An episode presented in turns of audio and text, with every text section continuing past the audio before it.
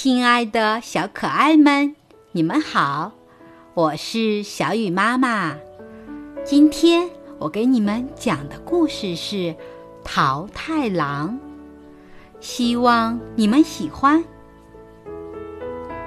从前有一对贫困的老夫妇，他们无儿无女。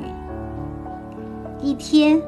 老婆婆去河边洗衣服，看见一个非常大的桃子漂浮在水面上，她就把桃子带回了家。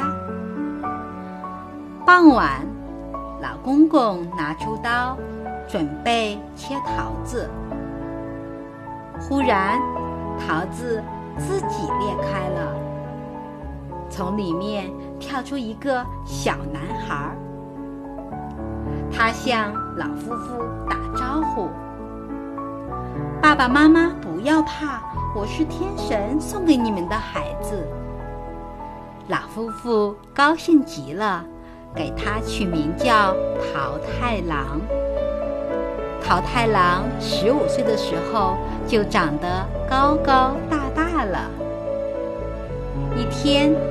桃太郎对父母说：“他要到东海的某一个岛上去，因为那岛上住着许多魔鬼。桃太郎想杀死他们，取回恶魔掠夺的宝物。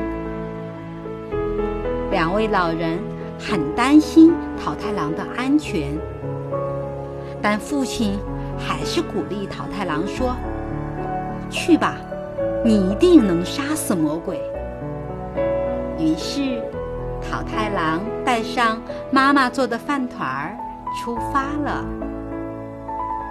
途中，桃太郎收留了一只猴子、一只野鸡和一条狗，他们一同到达了东海的海岸。桃太郎带着他们一同乘船过海。几十天以后，他们看见了那个岛。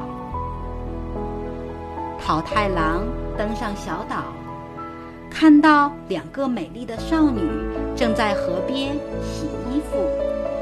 原来，他们是被魔鬼关在岛上的。两名少女为桃太郎。指明道路。桃太郎一进城堡就奋勇杀敌，野鸡、猴子和狗也鼎力相助。时间不长，战斗就结束了。魔王请求饶命，桃太郎厉声说道。